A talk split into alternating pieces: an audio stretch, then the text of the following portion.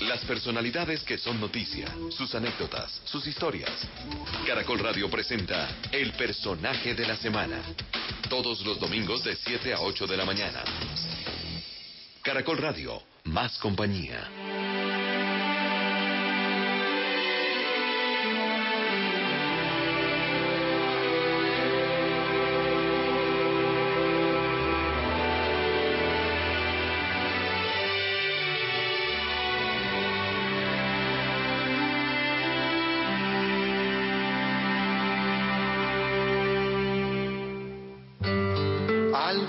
Pasa mi héroe,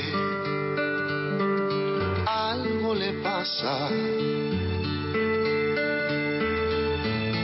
Tan solo veo un vacío en su mirada.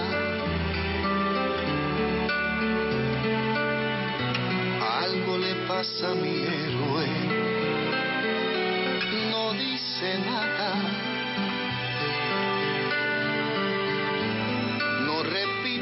Historias que me contaba.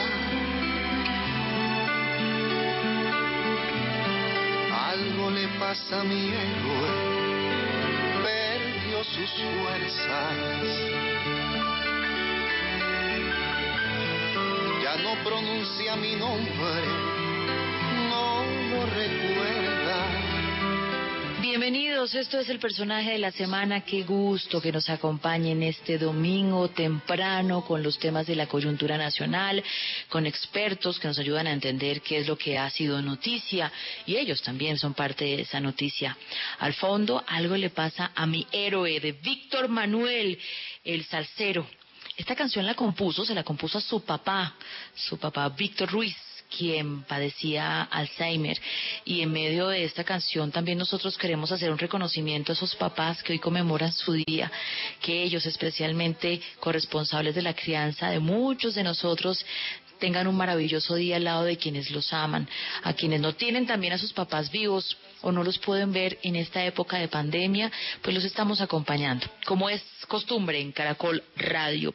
Pero fíjense ustedes que el día de hoy, Día del Padre, vamos a hablar de las hijas, de las mujeres, de las esposas, y lo hacemos por la coyuntura, por lo que ha sido noticia, por el aumento de los feminicidios en época de confinamiento, políticos, famosos, personas anónimas, lanzaron durante esta semana una oleada de solidaridad e indignación por el asesinato de diversas mujeres en Colombia.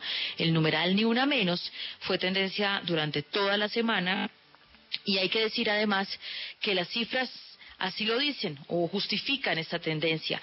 Con los datos de la Fiscalía General de la Nación, este año se han registrado en Bogotá siete casos de feminicidios. Hay que decir que en los últimos tres meses, en medio de la cuarentena, se han recibido más de 15 mil llamadas telefónicas por casos de violencia de género. ¿Qué es lo que está pasando? Le preguntamos a Diana Rodríguez, secretaria de la Mujer del Distrito de Bogotá. Secretaria, bienvenida. Mabel y a toda la audiencia, un saludo especial y me uno a las felicitaciones del Día del Padre y a todas las madres que son padres y madres y a todas las familias. ¿Usted tiene papá vivo?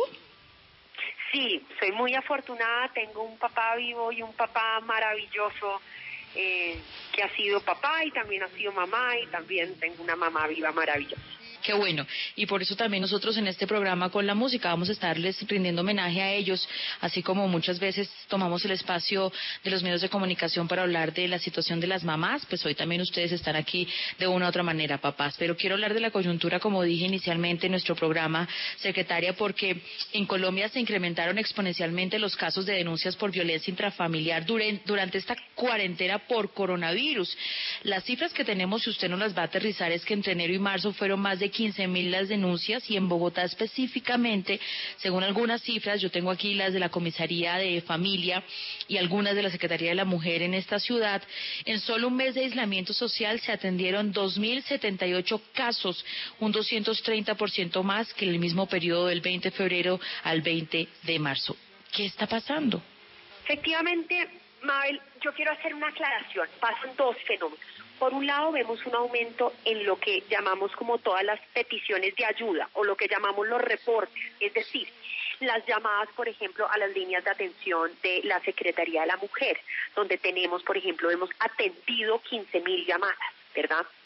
Eh, y entonces ahí es que las mujeres están llamando a eh, pedir ayuda, pedir asesoría de qué hacer en un caso particular, porque fueron víctimas de violencia o, porque decidieron que este era el momento para salir a hablar y a pedir asesoría o jurídico psicosocial de algo que había pasado hace un tiempo. Entonces, eso es una cosa. Y lo otro es las denuncias como tal ante la policía, las comisarías de familia y la, y la fiscalía. Lo que ahí nos preocupa es que hay una brecha. Entonces vemos un aumento en las llamadas, no solo a la línea púrpura, también a la línea 123, es decir, a los distintos mecanismos que hay para pedir ayuda y asesoría, esas suben, pero vemos que las denuncias como tal, ¿no? para que sea ante la policía, ante la comisaría, ante, em, ante la fiscalía, para que se empiece la investigación, esas no suben en, el, en la misma, en la, digamos, en la misma proporción. Y eso nos preocupa. ¿Por qué? Porque parte de lo que muchas veces pasa es que esas peticiones de ayuda o esos de no no se están traduciendo en denuncias. Entonces no se están pudiendo investigar y no estamos pudiendo ser más activos frente a esos casos. Entonces esa brecha nos tiene muy alarmados Sí, pero, pero la pregunta que uno hace es ¿por qué no se denuncia? Le quiero decir que conozco algunos casos puntuales en donde las eh, personas mencionan las mujeres que quieren denunciar, es que nos pone muchas trabas. Tenemos un sistema judicial como que no es solidario con las mujeres cuando llegan a denunciar sus agresiones. ¿Usted como secretaria qué piensa? que las entiendo y que tiene toda la razón y que estamos trabajando en ello, que estamos trabajando para mejorar y para que siendo autocríticos en la administración em, para que eso no siga pasando, para que no se revictimicen, por ejemplo, las mujeres, no sean tres funcionarios que pregunten la misma historia, para que no se disuada a la mujer, para que no le digan, por ejemplo, frases como, pero eso no es tan grave, no vale la pena denunciar, o para que la car, o para que, por ejemplo, no le desmientan su historia y su versión y pongan su palabra en duda. Conozco de esos casos, son muy preocupantes. Lo que usted está contando, Mabel, es cierto y pasa, no pasa en todas partes, pero pasa. Y ese es uno de los puntos donde más tenemos que trabajar como administración y en coordinación con el gobierno nacional también, para que eso no pase. Por ejemplo, como estamos conscientes de eso, una de las propuestas nuestras y de, las, de nuestras metas en el plan de desarrollo del nuevo contrato social es que estamos creando unas casas de justicia con ruta integral para mujeres. ¿Eso qué significa en la práctica?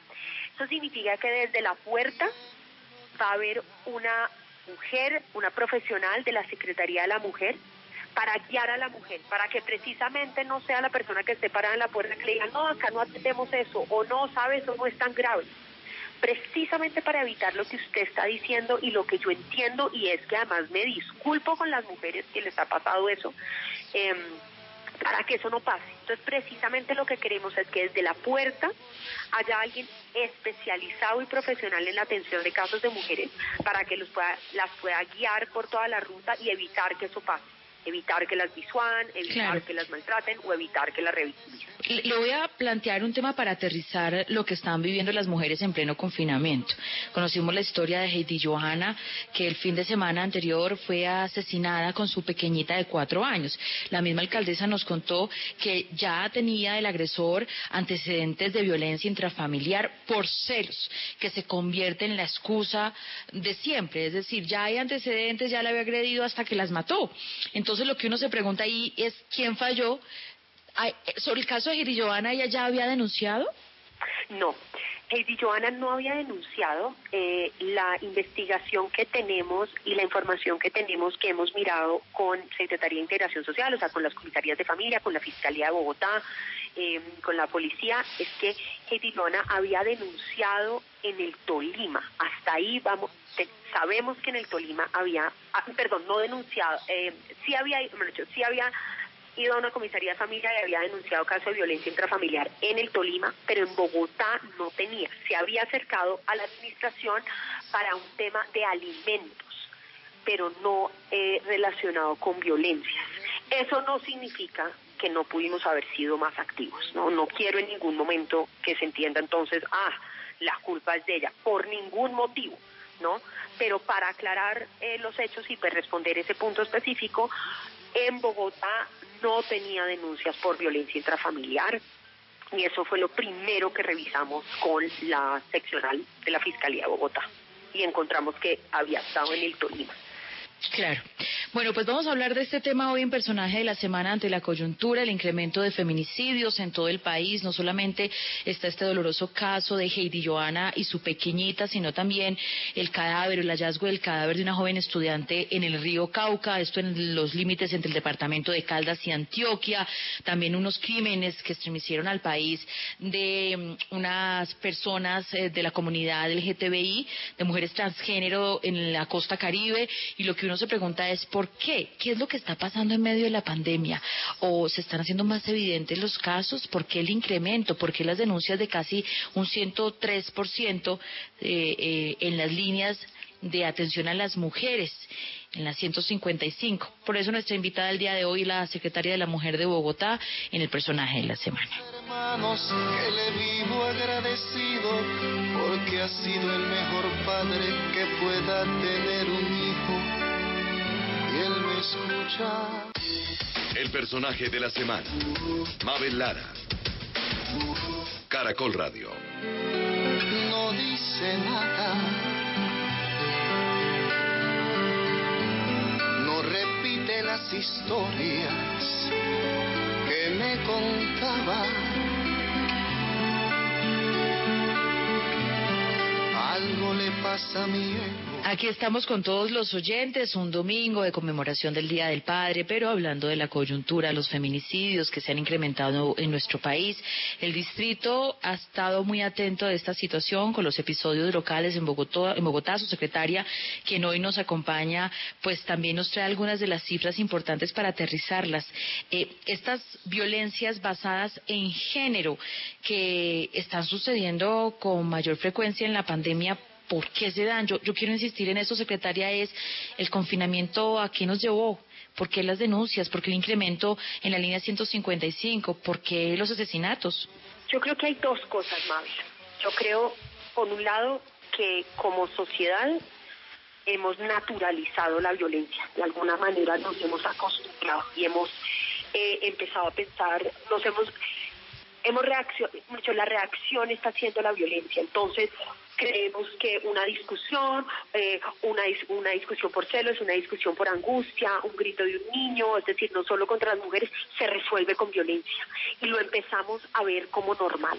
Y eso yo creo que tenemos que muy fuertemente como sociedad para reflexionar y decir no más, no podemos eh, acostumbrarnos a la violencia y sobre todo acostumbrarnos a que esa es la solución, ¿no? A que entre una discusión de pareja termina en golpe, en que a un niño porque está llorando, porque está, ¿no? Golpe, eh, o que la ansiedad golpe, no, ya tenemos que desnaturalizar eso, eso es por un lado. Además, porque la medida que más natural esté y más nos acostumbremos, más perdemos la solidaridad.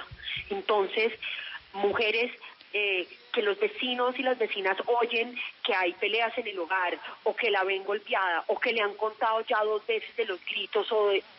Tenemos que salir a contarlo, a pedir ayuda, a pedir orientación. Eso por un lado. Y por el otro, yo sí creo eh, igual que la, que la administración tiene que ser más proactiva y tenemos que salir a buscar activamente a las mujeres que estén en riesgo. Pero creo que la pandemia sí ha, se ha agudizado esta crisis y ha agudizado esta tensión. Entonces, no se ha vuelto la explicación, sino como que se ha vuelto un factor que exacerba todo, que exacerba esa naturalización que está detrás de la violencia. Claro. Secretaria, venga, ustedes tienen unas cifras en medio de los consejos de seguridad para acercarse al problema y las cifras hablan por sí solas. Esto hay que ponerle números para entenderlo. Entonces, nos cuentan que en esta cuarentena por la vida, una campaña que han lanzado para llamar la atención sobre la situación de las mujeres en confinamiento, nos hablan de unas violencias. Entonces, de las llamadas que han recibido, eh, las atenciones están direccionadas a los siguientes aspectos. 48% violencia psicológica, 25% violencia física, 15% violencia económica, 4% violencia sexual, 5% violencia patrimonial, 2% violencia verbal y otras violencias. O sea, hay muchas violencias. Uno solamente cree, incluso un vecino que puede estar escuchando que la están golpeando a su vecina, piensa que nomás la agresión física es la, la que podría denunciar, pero son muchas otras violencias. Mabel, a mí esa pregunta me parece muy importante y yo creo, y es que, que tenemos que estar conscientes que hay muchas actitudes que son violencia, ¿no? Por ejemplo, la violencia económica. Cuando a una mujer le retienen el celular, no se lo dejan usar. O, por ejemplo, le retienen el sueldo. O no le dan la plata para ir a comprar una necesidad básica. Eso todo es violencia, ¿verdad? y a veces eso no lo vemos como tal. Decimos, ay no, qué tan controlador, o ay no, qué tan machista, o es que tiene muchos celos. No, todo eso es violencia y es parte de lo que, todo ese tipo de violencia es parte de lo que tenemos que hacer como sociedad, es abrir el ojo a saber que todo eso son violencias. No, no es solamente el golpe, el puño, el cuchillo, las otras también lo son. Entonces, los gritos, el maltrato psicológico, retener la plata, ¿verdad? Amenazarla o, no con quitarle, por ejemplo, a los hijos, con denuncia. Eso, todo eso es violencia. Y todo eso lo debemos denunciar. Bueno, y, y, entonces, cuando yo quiero denunciar, ¿cómo lo hago? Porque eso es vital. La gente tiene un dicho y es culturalmente una de las frases colombianas de en, problemas de las parejas uno no se puede meter. Después se arreglan, uno queda mal. Y en medio de esa espera ocurren los feminicidios. Yo creo que ese es un eso ha sido un problema. Y es que hemos pensado que la violencia en el hogar es privada y es dentro del hogar y no nos metemos y no nos metemos ni, ni los amigos, ni la familia, ni el Estado, no. Si hay una cosa que por lamentable que sea y aterradora que sea, va a servir la pandemia, es que sacó lo invisible y lo volvió visible, lo volvió público. La violencia contra las mujeres es un asunto público. Mabel, yo digo que la peor pandemia que sufre esta sociedad no es el coronavirus, es la violencia contra la mujer. O sea, el año pasado, 2019, según cifras de medicina legal, fueron asesinadas 94 mujeres por el hecho de ser mujer, ¿no? Entonces, eso es algo aterrador, eso es la verdadera pandemia. Entonces, lo primero es eso, saquémoslo de las puertas, de las paredes del hogar, que los vecinos ayuden a, reportar, que llamen, y qué pueden hacer y cómo. Entonces, lo primero es, si necesitan asesoría, orientación, no tienen ni idea qué hacer, solo quieren que alguien les diga, a ver, ¿qué es lo que yo tengo que hacer? Pueden llamar a la línea púrpura, 24 horas del día, 7 días a la semana, de manera gratuita. Ahí reciben desde atención psicosocial y, por ejemplo, primeros auxilios psicológicos, como una cita con un psicólogo, hasta la orientación jurídica paso a paso que deben hacer. Ese es el 01 8000 112 137. Y yo aclaro que esto no es un call center, estos son profesionales, abogadas, psicólogas, enfermeras, trabajadoras sociales que van a hacer unas sesiones de orientación, o sea, el tiempo promedio puede ser hasta de 40 minutos una llamada, porque es un servicio a profundidad. Adicionalmente, sí. si la vida está en urgencia, o sea, si, si la mujer o alguien está en ese momento está siendo víctima de golpes, llamen al 123. Y por otro lado, si van a denunciar, pueden acercarse a las comisarías de familia que están abiertas. Hay 37 en la ciudad y, por ejemplo, hay una, la de Palo Quemado, está abierta 24 horas, tanto comisaría como fiscalía. Uh sí, 018112. 018112 137. Aquí lo voy a anotar, 018112-137. Me llama la atención algo de lo que usted dice y es, a las mujeres las están matando por ser mujeres. ¿Me explica? Sí. Sí, eso es muy importante. Ahí nace y eso es lo que se, ese es el concepto del feminicidio. Es decir, sabemos que hay asesinatos o que hay lesiones personales. De hecho, que una, una mujer puede morir porque la arrolló un carro o puede morir porque eh, una persona una persona violenta empezó a dispararle a mucha gente en un mismo espacio público, ¿verdad? O, o porque explotó una bomba. En esos casos no está muriendo por el hecho de ser mujer. El feminicidio es cuando la mujer muere por el hecho de ser mujer, porque muere porque la están la está matando la persona, ¿verdad? El agresor porque es mujer, porque está en una discusión por el hecho de ser mujer, porque eh, tuvieron una pelea familiar, porque em, tiene unos eh, celos horribles, porque eh, no le gusta algo, es decir, la agrede porque ella es mujer. Y esa es la noción del feminicidio. Y eso es lo que es además, o sea, todo lo otro es horrible, es reprochable pero es muy importante entender que hay unas violencias que ocurren y que le ocurren a hombres y a mujeres, y hay otras que le ocurren a las mujeres por el hecho de ser mujeres. Y cuando mueren por el hecho de ser mujeres, eso es un feminicidio. Sí, además estaba leyendo hace poco un artículo en donde nos contaban que en América Latina el 27% de los huérfanos por feminicidio estuvieron presentes cuando fue el ataque y los agresores contra su mamá. Entonces uno se pone a pensar también la descomposición familiar, social, lo que viene de ese episodio doloroso para los hijos. Por eso es tan importante hablar de estos temas. Y claro, es la coyuntura, pero hay que ser como, como la gota de agua que sigue cayendo, que sigue cayendo para poder ser de realmente un mar que alerte sobre la situación de las mujeres. Le tengo otra pregunta antes de ir al corte, secretaria, y es la justicia. Si bien en el bloque anterior hablamos de las barreras que tienen las mujeres de decir no denuncio porque me enreda mucho la vida, me victimizan o me revictimizan, me atienden la mayoría de veces hombres y yo vengo de una agresión de un hombre y eso a mí la psiquis no me lo permite. Pero realmente, ¿qué pasa con la justicia? ¿Qué dice la fiscalía? ¿Cuánto de lo que se denuncia termina en algo? Eh, sí, ahí esa, ese es uno de los puntos centrales y es que parte del problema no son las penas. No, no es si la pena es de 60 años, de 20, de 30, no, ya que estamos ahora en toda esa discusión eh, que se revivió en el Congreso sobre cadenas perpetuas.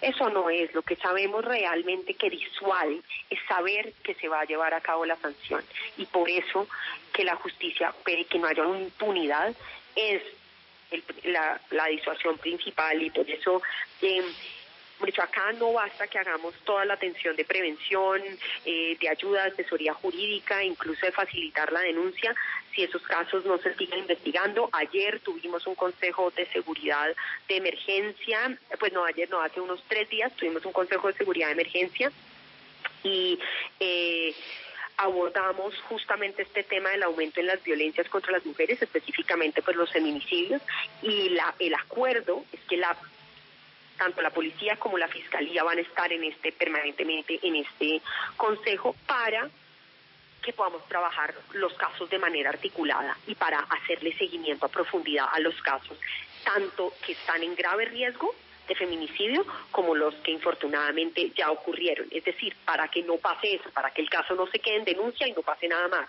nunca llegue a la investigación. Entonces, estoy de acuerdo, o sea, un gran déficit que tenemos como sociedad y como país es que tenemos que fortalecer eh, la justicia para que no se queden los casos en impunidad. Le tengo una, frase antes de despedirla este día domingo, conmemoración del Día del Padre, hablando de la coyuntura de lo que surgió internacionalmente, que es una campaña para denunciar las violencias contra las mujeres en Colombia. Todos los medios de comunicación hispanoparlantes eh, contaron las historias de las mujeres asesinadas en cuarentena en nuestro país y específicamente la, la alerta que surgió de los feminicidios y cómo lo están abordando las autoridades. Esta frase me llama mucho la atención. Y es los que nos aman nos matan. ¿Cómo quitamos esa frase de la cultura colombiana? Sí. Sí, esto sí no puede seguir que sigamos asociando que que fue por demasiado amor, no, por favor, esto lo que hay detrás de esto es absoluto machismo. O sea, estos asesinatos de mujeres por hombres están motivados por odio, por desprecio o por un sentido de posesión hacia las mujeres. Entonces no nos disculpemos en esta, ¿no? En estas frases, no, le busquemos disculpas, ¿no? A mí, yo, por ejemplo, de las cosas que más me preocupan es cuando yo oigo decir, es que la mataron porque estaba borracho, es que la mataron porque eh, tenía celos, es que la mataron porque no podía más. No, es que nada, nada justifica la violencia. Y por eso eh, eso es lo que logra, por hecho, ponerle el punto al feminicidio y el enfoque al feminicidio es que nos muestra que son asesinatos de mujeres por hombres motivados por eso, por ese odio, por ese placer o por ese sentido de posesión, por ese machismo. Entonces tenemos que sacar esas frases de nuestra cultura, ¿no? Entre otras porque la mayoría de los casos tanto de violencia en el hogar como de feminicidios específicamente son por personas conocidas, ¿no? Es decir, son por la pareja o la expareja. Es muy preocupante. Entonces sí, hay que desligar eso y dejarnos de disculparnos. Es que nada, no, es que la quería mucho y no podía más, es que tenía un odio, es que le sufría mucho, no, es que nada. Eso es lo que hay detrás, es un profundo machismo y es esa idea de pensar que hay una posesión hacia las mujeres. La tengo que despedir. Usted trabaja 724 y ha estado muy atenta de toda esta situación de las mujeres en medio del confinamiento. La secretaria de la Mujer, secretaria distrital de la Mujer en la capital pues, de nuestro país. Y, quiero que me diga puntualmente si yo hoy, como una vecina responsable socialmente de mi rol en, esta, en este país, veo que están agrediendo a una mujer, ¿qué debo hacer? Por favor, llamen. Si están oyendo los gritos en ese momento o, hay alguna señal, llamen inmediatamente al 123 para que pueda llegar la policía. Al 123, llamen inmediatamente. Si tienen dudas sobre qué hacer y necesitan orientación, llamen a la línea púrpura 01 8000 112 137. Recuerden dos cosas, o al 123 en casos de emergencia o a la línea púrpura, para que esto no siga pasando, para que aumente nuestra solidaridad y para que entre todos contribuyamos a desnaturalizar la violencia contra las mujeres. Gracias por acompañarnos en el personaje de la semana. Eh, secretaria, un abrazo para usted, para su papá en esta conmemoración y ayudarnos a entender por qué hemos sido noticia internacional sobre los feminicidios en el país, pero sobre todo cómo como sociedad educamos a los nuestros para que puedan entender que este es un problema absolutamente de todos. Gracias. Gracias, Mabel. Un feliz día del Padre para todos los oyentes. Bueno, y en este cierre del primer bloque, la primera parte del programa de personaje de la semana, queremos invitarlos a que se queden con nosotros. Al volver, vamos a hablar de las otras violencias, de las violencias en las zonas rurales o en medio del conflicto. Pasó desapercibido en medio de la avalancha de noticias que tenemos en Colombia el encuentro de tres fundaciones que trabajan por los derechos de las mujeres ante la Comisión de la Verdad. Llevaron cifras, llevaron informes de lo que ha sucedido en medio del conflicto colombiano y algunas iniciativas iniciativas y propuestas. Por ejemplo, les tengo un dato de esos informes que se entregaron a la Comisión de la Verdad, que habla también de otras agresiones y violencia. La Fiscalía calcula que en un año el promedio de abortos forzados en medio de la guerra por el grupo armado FARC-EP rondaba los mil abortos. Se reconoce un alto subregistro frente a cifras relativas a la ocurrencia de crímenes, por ejemplo, de anticoncepción forzada, de aborto forzado, y también hablamos de otras agresiones, de violaciones en medio del conflicto, que terminan siendo el mismo tema que estamos abordando como personaje de la, de la semana. Al regresar tenemos a una experta, la vocera de Women's Link, que nos cuenta minuto a minuto, detalle a detalle, de esto que estamos hablando. Volvemos.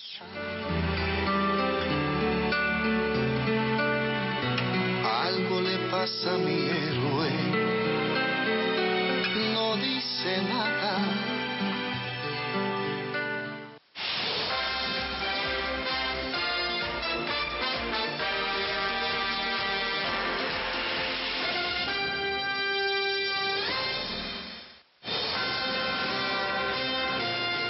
Caracol Radio, 100.9 FM y 810 AM en Bogotá.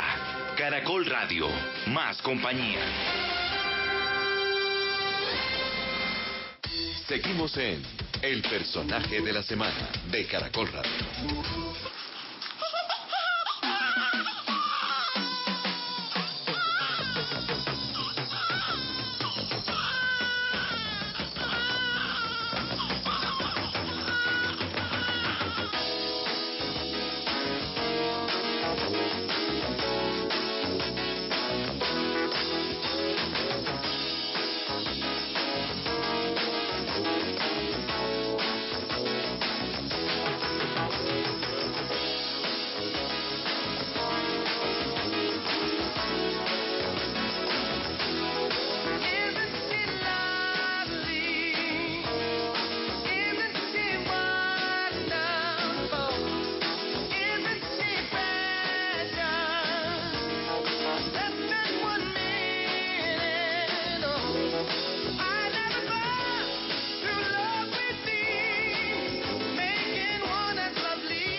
Estamos de regreso. Aquí está lo prometido. Ay, pero déjenme por favor contarles sobre esta hermosa canción. Dime si no es adorable. Es una canción que hizo Stevie Wonder a su pequeña hija. Con razón ustedes escuchaban por allá, iniciando este bloque del programa a su hija, a la que nunca vio, pero su corazón de papá le decía que era hermosa, que iba a ser feliz, que él iba a estar allí para ella.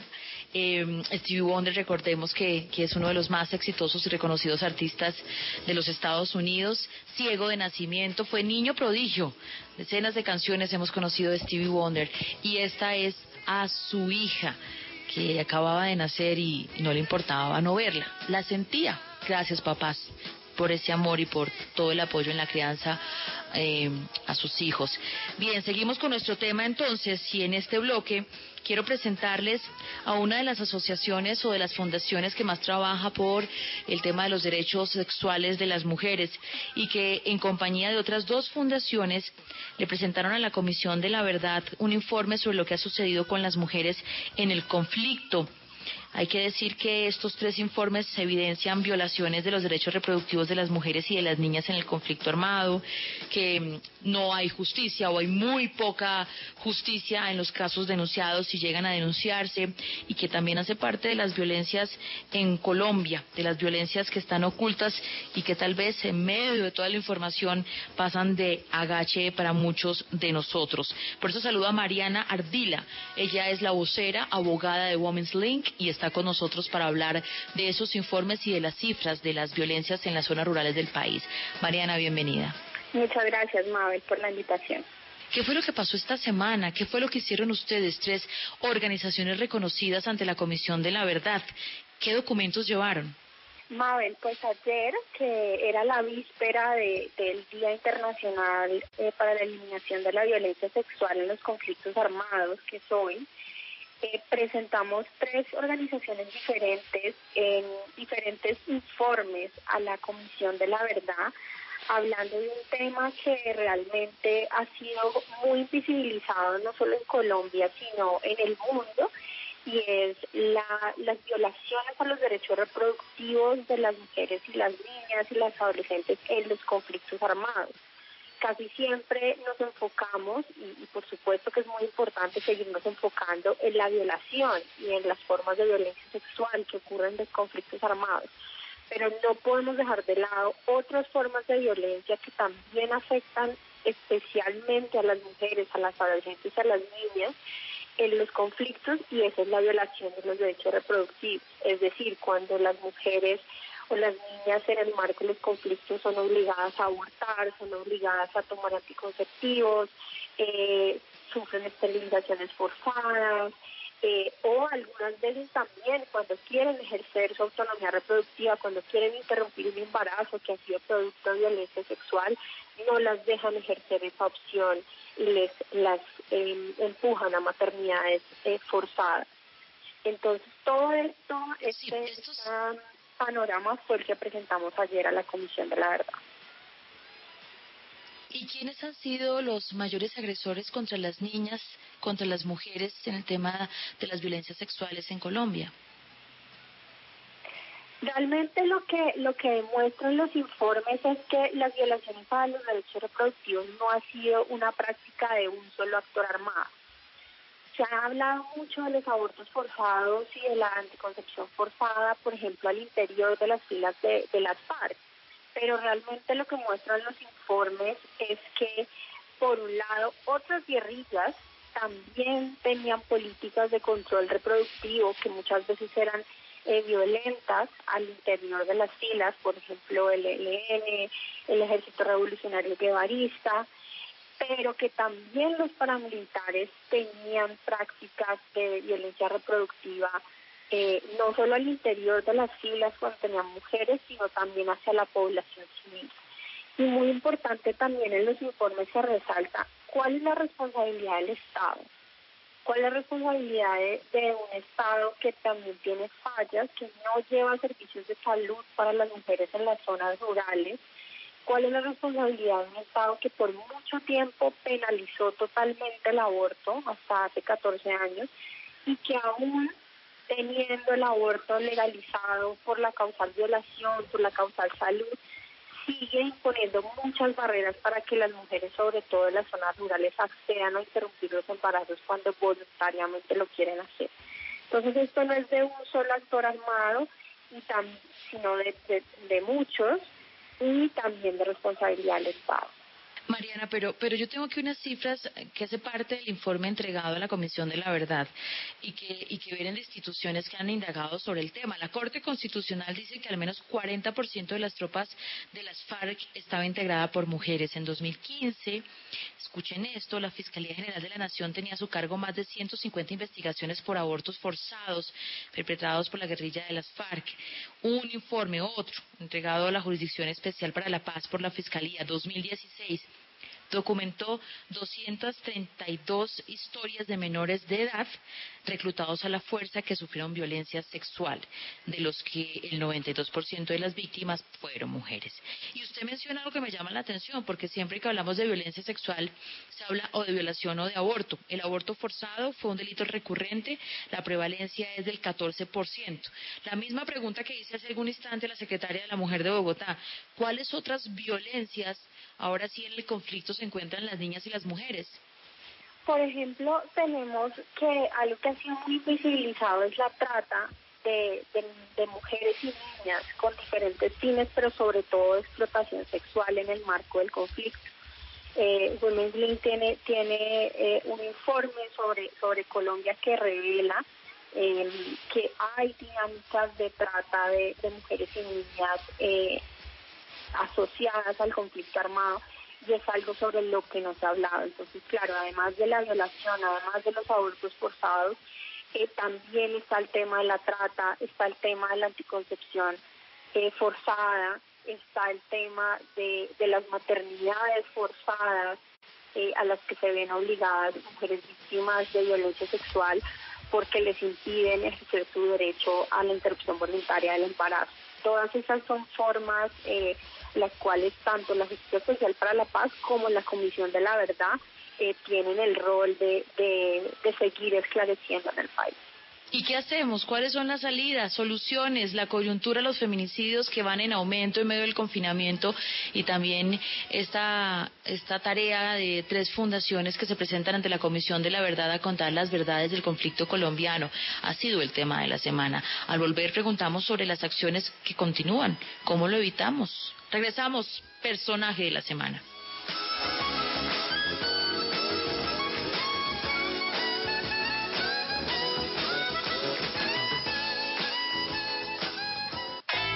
Este domingo en mi banda sonora, una de las mujeres que más ha trabajado por la música y la cultura en Colombia, Doris Morera. Yo soy práctica. Votar corriente y corriente y corriente. No, es hacer y hacer. Y eso me ha llevado a mí a, ejecutar. Yo soy una ejecutora. Vamos a hacer, hicimos. Haciendo. Y con plata y sin plata. Yo me la consigo, después yo veré cómo nos arreglamos, pero yo no voy a parar mi festival porque me demoraron los trámites en un lado o del otro. Yo avanzo. Si buscas contenidos para los días en casa, te presentamos el podcast de la cátedra. Esta vez hablando de vallenato y los 40 cuentos de cuarentena. Y en la buena y la mejor, Rey Ruiz. Fue mi media mitad. A vivir que son dos días. La radio en otro tono. Este domingo desde las 8 de la mañana. Caracol Radio. En todo momento, más compañía. Caracol Radio. Más compañía. Seguimos en El personaje de la semana de Caracol Radio.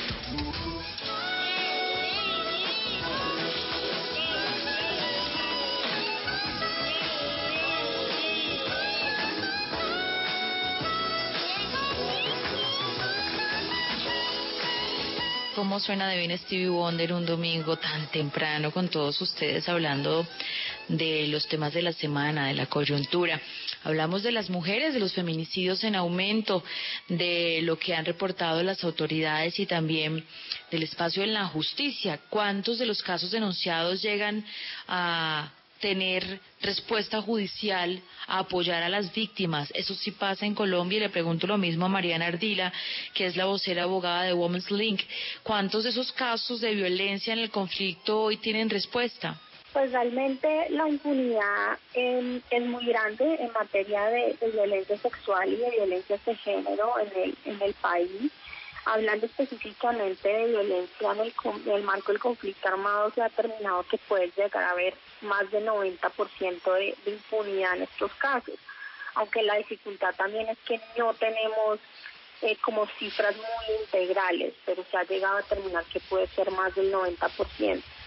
Por ejemplo, por eso es que es que hace algunas semanas, eh, junto con otras organizaciones, con otras cuatro organizaciones que formamos la plataforma Cinco Claves, solicitamos a la JEP, a la Jurisdicción Especial para la Paz, que abra un caso eh, temático de, de, que no esté centrado solo en un territorio sobre la violencia sexual, la violencia reproductiva y otros delitos motivados en la sexualidad de las víctimas.